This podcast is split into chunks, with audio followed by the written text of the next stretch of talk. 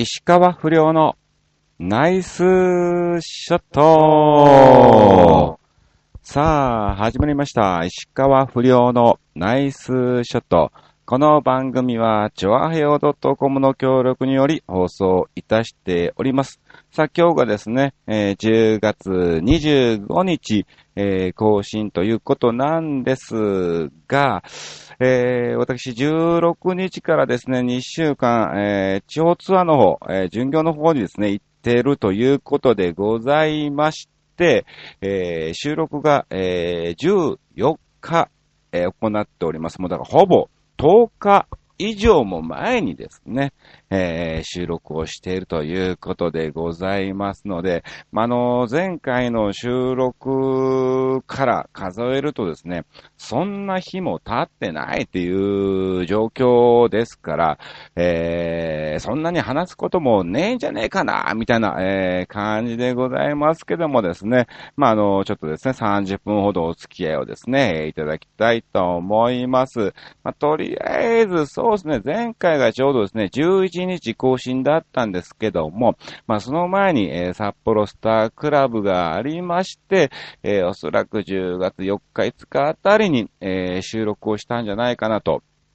え思っておりますけども、そうですね。えーとりあえずですね、はい、その札幌のお話をですね、えーさせていただきたいと思います。ほぼもう札幌のみですね。えー今回何をしてたかっていうのをね、えー感じたわけなんですけども、えー6日の日からですね、えスター、札幌スタークラブさんの方に、え出演をしておりまして、まあ6日7日とあったんですが、8日にですね、え札幌の方で、まあまああの仲良くしていただいております、バウワウっていうですね、ショーパブで笑うパブのお店のね、バウワウっていうのがございまして、えそちらのママ、え高木玲奈ママの35 5周年ということで、えー今回特別イベントですね、えーララ2という場所でやってまいりました。まあ、ララ2っていうのはですね、えー普段あの、オカマの方がショーをする、えー場所でございまして、まあ、あの、バウワウの、えーメンバーとですね、えーララ2のオカマさんたちと、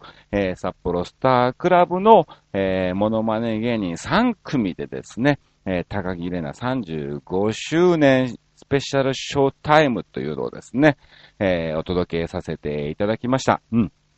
あの、本当にですね、えー段取りが、えーほぼほぼ、ほぼほぼもう、えー大丈夫これ、え、こんなんでいいのかなっていう、えきっちり全く、え決まっておらずですね、えこんな感じで、こんな感じで、みたいなね、えー感じで流れもどうする？みたいな、えー感じだって非常にですね、えーびっくりかね、えー不安なまま、えー始まった感じなんですけども、まあ、なんとか非常に大盛況ということでございまして、まあ、あの、一部が、その、ララ2っていう場所でやりまして、二部の方が、まあ、あの、二次会みたいな感じで、えー札幌スタークラブでやったわけなんですけど、もう、二次会の方に関しましては、えー何も決まってない状態。うんえー音源しかもらってないっていう、えー状況で、じゃあ、モノマネ芸人どこで入んの？俺どうすんの？うん。えー他にもマジックいるんだけどどうすんの？みたいなね、えー感じだって、もう、その時の雰囲気で行きましょうみたいな感じになったんで、じゃあ、じゃあこっちである程度決めちゃいますね、ということでですね、えー やらせていただきまして、まあ、こちらも大盛況ということだったんですけども、まあ、結果的に行きますと、要するにですね、えーバウワウのお店のお客さんが集まるわけでございまして、今回札幌スタークラブもですね、えー協力という形で、えー出演をさせていただきました。ところ、えーそのバウワウのお店の方たちはですね、えーあの、モノマネ芸人さんたち、非常に面白いね、いいね、ということで、たくさんのですね、えーお褒めの言葉をいただいたということで、はい。えー賑やかにさせていただきました。ありがとうございます。はい。二次会の方もね、なんかなんとなく、えーざっくりとした感じの、えー進行だったんですが、はい。まあ、あのーまあ、一次会、一次会、一部、えーそして二部ともですね、私が MC をさせていただきましたんで、はい。えー賑やかに楽しくですね、つないで、はい。えー、させていただきました。ありがとうございました。さあ、ということで今回ね、本当にいろんなことがあったんですよ。まあまあ、要するに札幌スタークラブ、通常は最大3人出演なので、えー、量が3つあるんですけども、今回ですね、まあ、石川不良、えー、トムヤムくん、えー、そして、えー、ヤマト、で、えー、泉クリス、うん。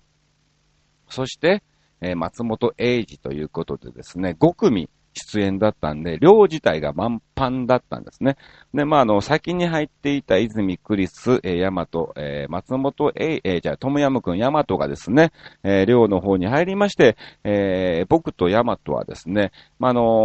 ー、近くのサウナの、えー、カプセルホテルみたいなところに、えー、宿泊でね、泊まったんです。まあ予算もないからね。うん。で、まあまあカプセルホテルと言いつつ、もうなんだろう、人、なんか寝台特急みたいな感じでね、えー、ちゃんとしたベッドでですね、はい、えー、そしてもちろんですね、えー、お風呂も大浴場が入れるということで、はい、えー、非常になんか楽しくね、させていただきました。そして今回初めて、えー、そのね、会員になると、えー、無料で入れるんですけど、会員になると、えー、赤すりが半額で体験できるということだったんで、まあ、初めて今回赤すりを、えー、体験をさせていただきました。うん。なんだろう、痛いのかな、怖いのかなっていう部分があったんですけども、まあ、そんなに、えー、痛くもなくね、えー、逆になんか、すげえなんか気持ちいいなーっていうのをですね、えー、感じましたね。うん。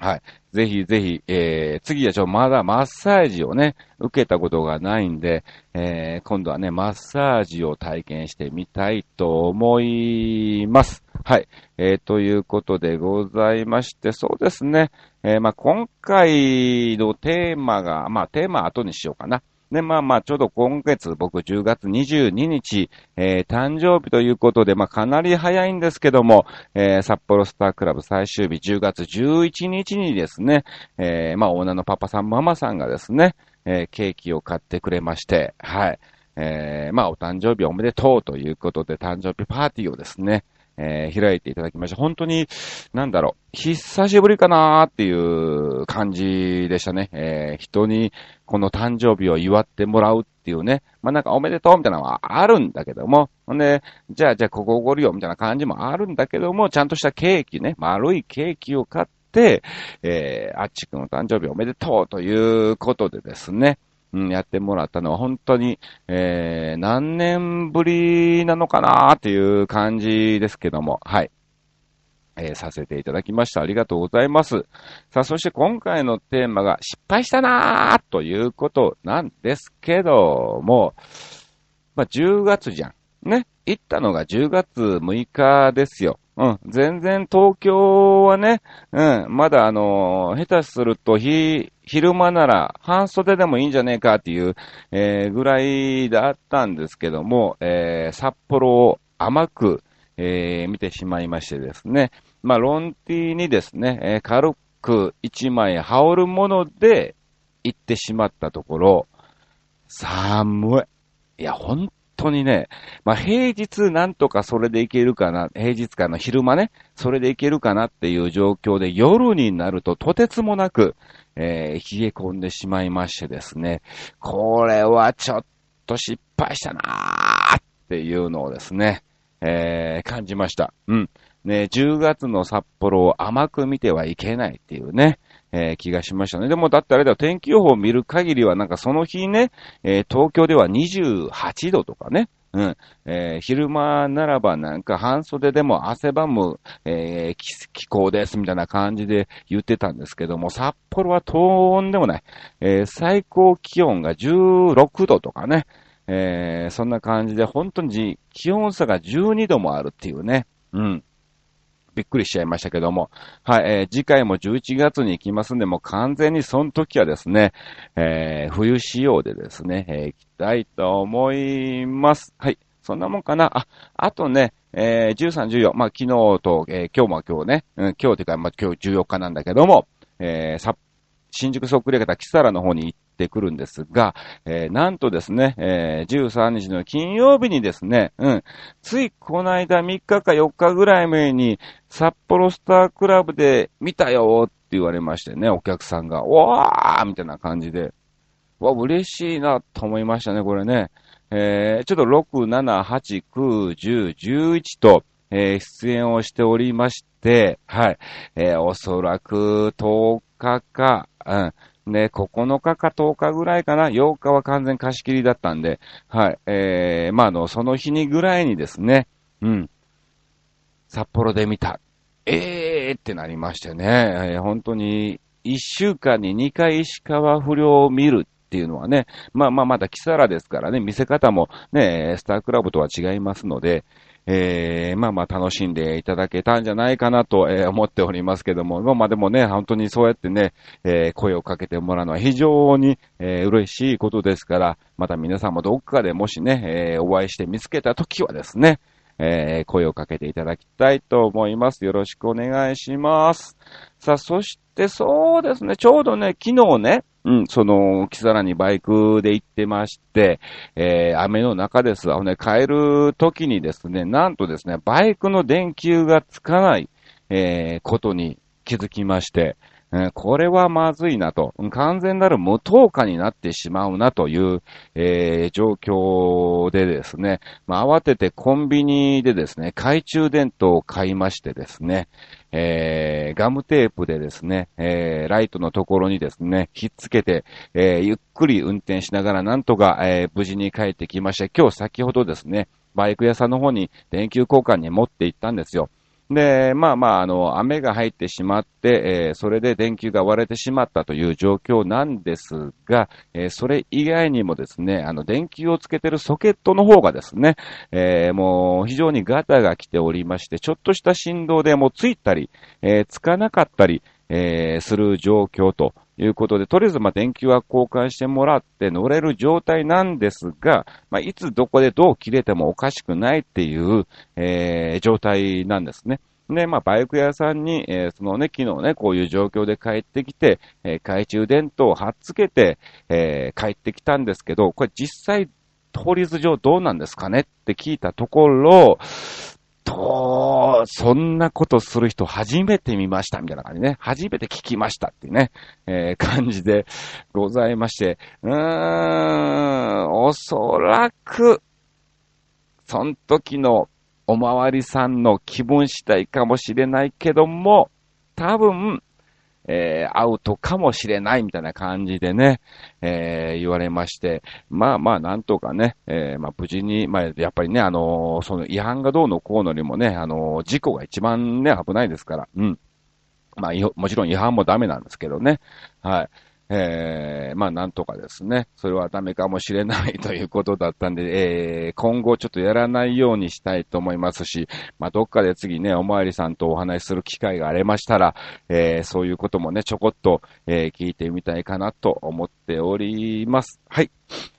そんなもんかなはい、えー、そんな感じでですね、まあ、あの、ほぼま今回の収録自体が早かったんでね、えー、一週間ぐらいのお話しかできませんでしたけども、まあ、とりあえずまた次回の時はですね、たっぷりと、えー、ツアーのお話とかね、えー、させていただきたいと思います。うん。あ、そして、今回それが失敗したことということなんですが、えー、そうですね、先に告知しときましょうか。えー、16日からね、えー、福井とか京都とかあっち方面に行ってます。えー、そして29日はですね、海老名の方のどっかのお祭りに行ってます。えー、30日にはですね、渋谷の方で、え、東京トップコレクションっていうのがございまして、こちらですね、私、モデルとして出演をいたしまして、ランウェイしてきます。え、31日にはですね、え、モノマネ芸人がやる、え、ライブ、64ライブですね。えー、こちらの方に、えー、おじさんとロボで出演します。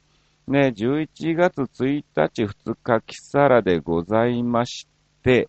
えー、そうですね、8日、11月8日、えー、こちら、えー、なすみ塾ライブレッスン3ということで、まあ、あのー、基本、今まで歌を歌ってなかった、えー、芸人たちが歌モノマネを頑張ろうということでやっているライブですね。はい。えー、そして11月また10日からですね、10、11、12と札幌の方に行ってきます。うん。そんなもんかな。はい。あとそうですね。まあ、山梨に行ったり、えー、静岡、愛知に行ったりとかいろいろありますが、まあ、この時はまた次回でいいかな。はい。えー、そうね、11月21日はですね、行き当たりばったりライブボリューム17ということで、やります。11月2回札幌、北海道行くんだよね。はい、えー、そんな感じでございますんでね。はい、またなんかね、えー、どっかで、えー、会うタイミングとかいいのがありましたら、えー、ぜひぜひ、えー、声をかけていただきたいと思います。よろしくお願いします。さあ、ということでございまして、今回もたくさんですね、メッセージをいただいておりますんで、えー、ご紹介をさせていただきましょう。えー、ラジオネーム、ロケットマンヨッピーさんからいただきました。ありがとうございます。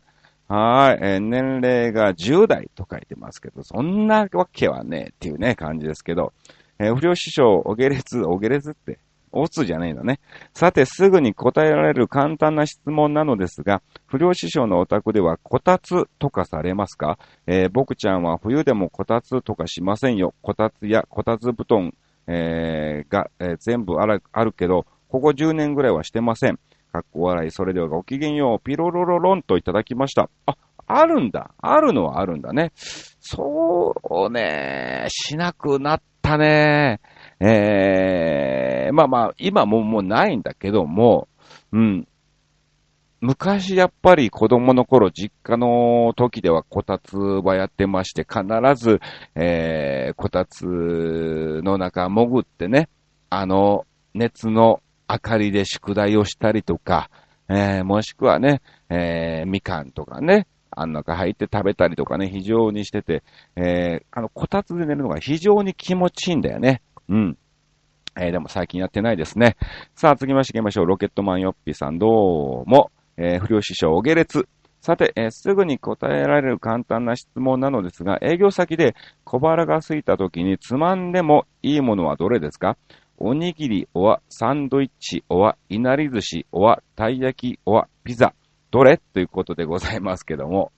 ピザ、ピザとかすぐにありゃいいけど、な、ね、そんなすぐにないし、まあやっぱ一番いいのは、サンドイッチかな。パッと、パッと、えー、食べれるのとね。うん。あと、基本僕、コーヒーは必ず好きで、えー、結構常に持っているタイプなので、まあ、おにぎりにコーヒーってね、やっぱあんまり合いづらいんでね、やっぱお茶なんかを買ってしまいますから、まあ、なるべく荷物にならないコーヒーも飲めつつ、サンドイッチでパッと食えるのが一番いいかな。はい、ありがとうございます。さあ、続きまして行きましょう。ロケットマンよ。P、えー、不良師匠、お下劣。さて、すぐに答えられる簡単な質問なのですが、もらって一番嬉しいのはどれですか？ビール詰め合わせ、は日本酒詰め合わせ、はワイン詰め合わせ、はカルピス詰め合わせ、かっこ笑い、どれ？ということで、えー、ごきげんよう、ピロロロロンといただいておりますけども、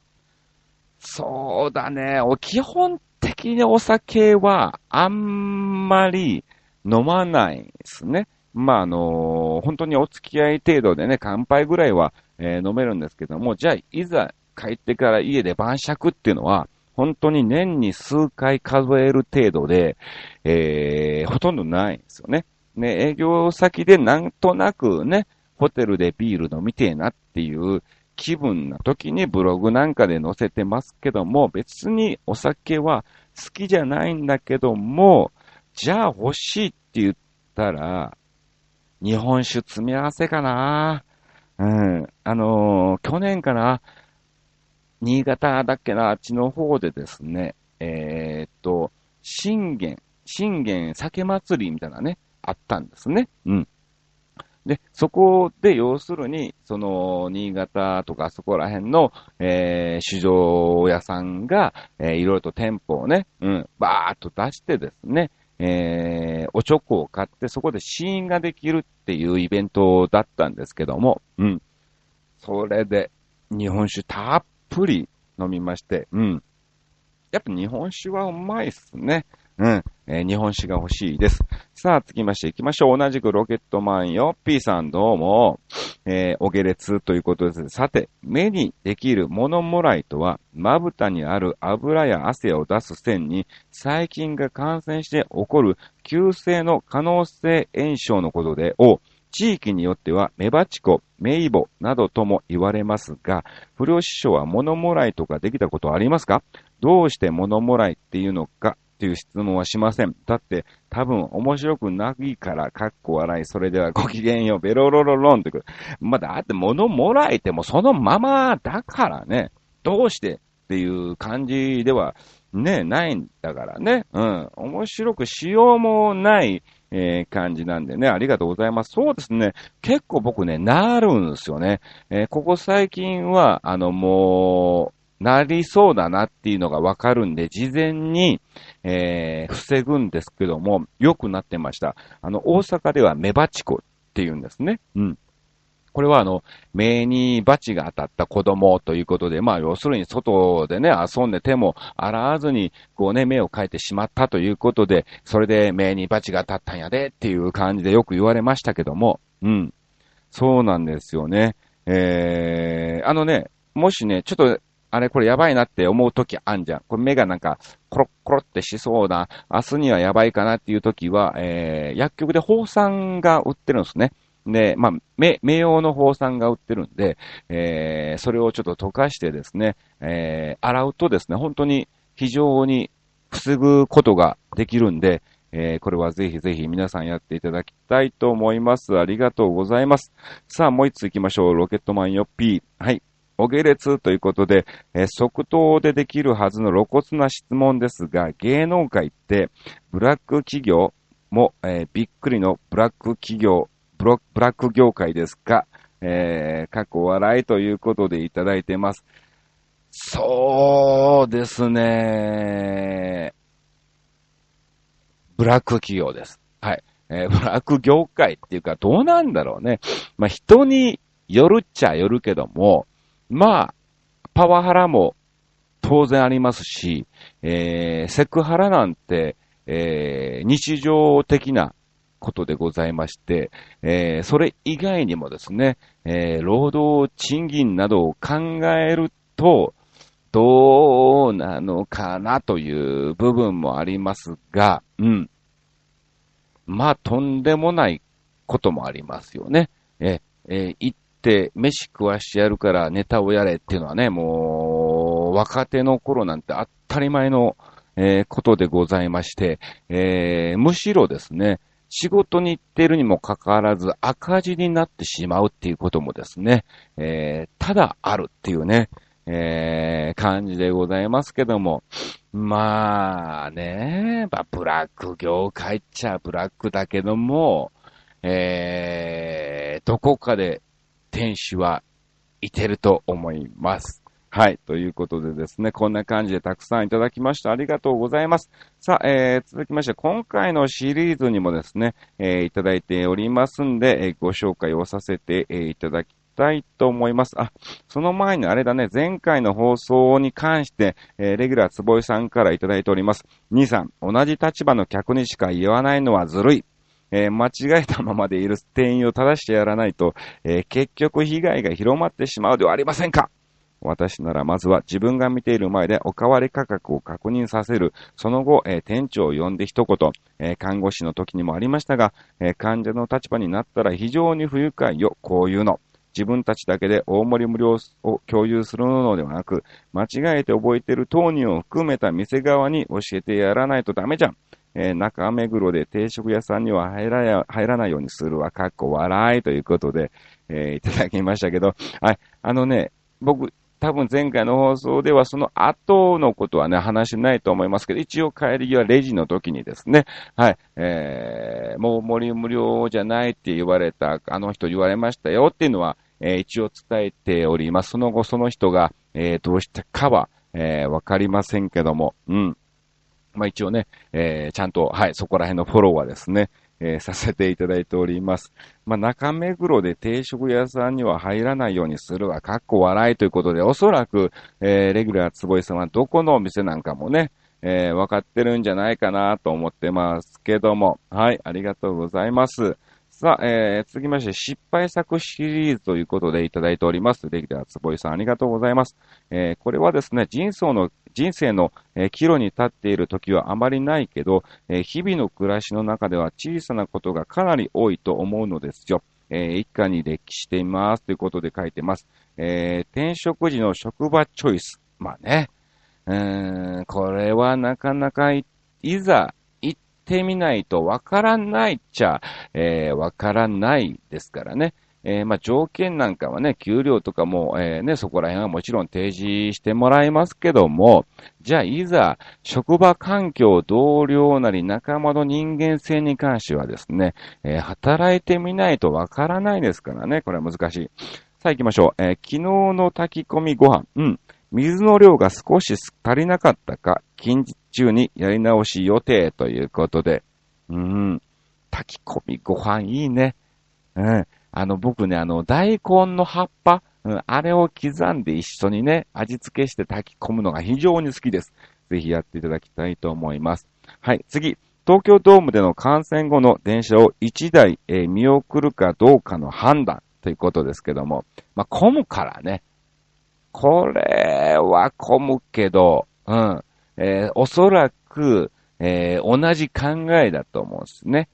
混む、どうせ混むからゆっくり行こうって言って、結局、一本遅らした電車の方が混んでたとかね。えー、そういうことも、えー、あると思います。さあ次、阪神戦を見に行ってしまったことを、8月9日、10日と、うん、いいじゃないの。東京ドーム内、えー、東京ドーム内野席の阪神ファンは、てめえらの食い物をゴミ箱に持っていかないし、メガホンで座席を叩きながらやるので不愉快。二度と阪神戦は見に行かない。いやいや、全員が全員そうじゃないから、僕も一応阪神ファンですけど、きっちりそこら辺は、えー、片付けますし、おそらく、どうなんだろうな、ドームだからなのかな。甲子園だったら巨人ファンは逆にそうなってるかもしんないよ。さあ次。えー、新刊書を買ったら、アマゾンで、えー、中古がすぐに出たことあるね。よくあるね。こういうのね。ほんとあります。えー、聞きましょう。何か買い物したのに別の店でさらに安いものを見つけたとき、ありますね。うん、なんかついつい探しちゃうんだよね。なんかもう、これ買ったから探す必要にもないのに、えー、なぜか、買う、もう買わないのに値段だけ確認をね、しに行ってしまう。なんかあるね。さあ、えー、次行きましょうかね。はい。一度だけ平日の午前中に、え、図書館に行き、定年後の親父の、親父どもの群れに遭遇したこと。え、これが失敗したことですか？ほう。うん。えー、家に居場所がないのか、社会でも必要とされず、公共の施設において、えー、些細なことで必死に言い争うなど、お前ら分別がないんか？以後、二度と平日午前中の図書館には行ってないということで、えー、いただいてますけども。うん、いまあまあ、言い争、いる分にはね、問題はないんでしょうけども、言い争うとはね、ちょっとね、図書館だからね、うん、静かにしてください。行きましょう。たまにある、外れのラーメン屋ありますね。何なんだろうね。あのー、マックとかもそうじゃん。うん。あのー、店舗によってうまかったりうまくなかったり、おそらくもうその時間帯なのかもしんないけどね。やっぱお昼時の超、超満員で超並んでる時なんかは雑になってしまうのか。うん。そこら辺はね、なんとかしてほしいですね。まだあるよ。行こう。ハーゲンダッツのアイス 2kg 業務用を買ったが、うん。配送業者がアホやったからか返品してやったこと。うん。ほう。2kg、そんなんあんねや。すごいね。えー、ヤマト運輸、えー、〇〇営業所の、えー、店番なんだよ。伝票番号を明確にした上でわざわざ営業所に出向いたのに、えー、何時になるかわかりませんだとうん。伝票番号が分かっていて持ち出し中になってます。分かって、えー、持ち出し中になってます。まではこっちも分かってんの。うん。せめてドライバーに電話をして聞け。えー、品物は返却だ、返却ということでですね、えー、いただいております。うん、なるほどね。そうなのよね。これね、僕も結構荷物の受け取りとかもありますけども、うん。あのね、そう、持ち出し中になっちゃうんだよね。うん。伝票番号を伝えてて、逆にその伝えた時点で今持ち出し中なので、えー何時頃には、えー営業所に戻ってきますとかね、そういう風にね、その時点でね、やってもらえれば非常にえー良かったんでしょうけども、はい。はい。残念ながらっていう結果に終わってしまいました。ありがとうございます。さあ、ということで、こんな感じでですね、ゆるっと、えー、またまたナイスショットをお届けいたしましたが、えー次回がね、だからこれで離れちゃうんですよね。早めに収録をしちゃったということでございますので、11月8日になっちゃいます。はい、えーなのでですね、えーこの日は夏未塾なので、えー6日かな、えー6日7日あたりに、えー次はすると思いますんでね。はい、ぜひまたまた、えー投稿お願いします。以上、石川不良のナイスショットでした。巡業ツアー行ってきます。